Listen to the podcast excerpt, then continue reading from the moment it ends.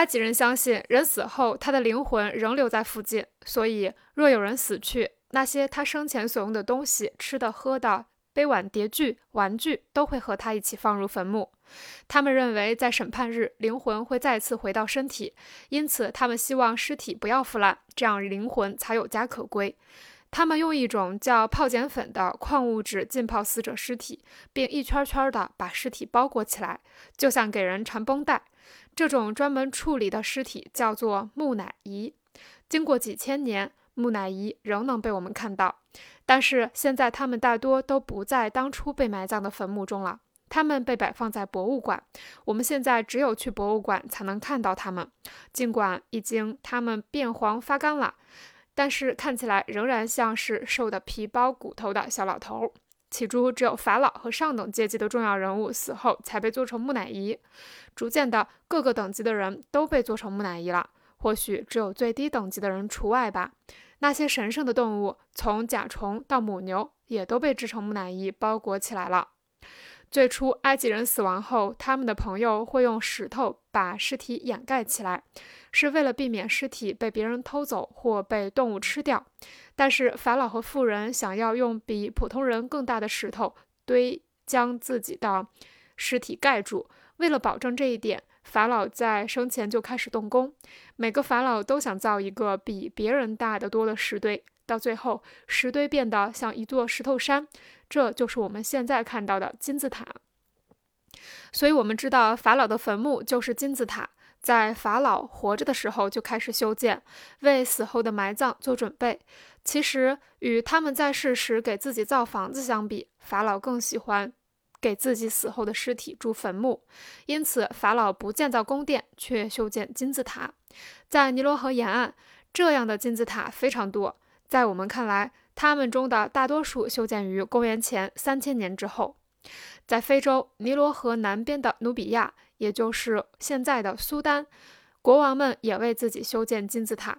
这并不奇怪，因为埃及人和努比亚人信仰大部分相同。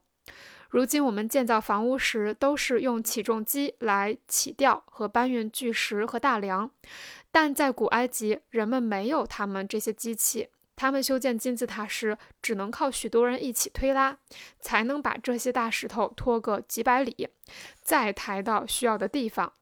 在开罗附近有三座最大的金字塔，其中最大的叫大金字塔，建造人是法老胡夫，这是他所生活的时代。胡夫，公元前两千九百年。相传当时动用十多万人，花费二十多年的时间才建成了胡夫金字塔。这座金字塔是世界上最大的建筑物之一，其中有一些大石块，一块的体积就和一间房子差不多。我曾到达过它的顶端，感觉就像在爬陡峭的山崖。我还曾深入到金字塔中，走进那个如同山洞的房间，里面曾经放着胡夫的木乃伊，但是现在那儿空空荡荡，只有黑暗中的蝙蝠。那具木乃伊现在已经不在那儿了。或许被偷了。胡夫金字塔旁伫立着一座巨大的狮身人面雕像，叫斯芬克斯。它非常大，令人惊奇的是，它居然是用一块整石雕刻而成的。斯芬克斯的头像是按照法老哈夫拉的容貌雕刻的。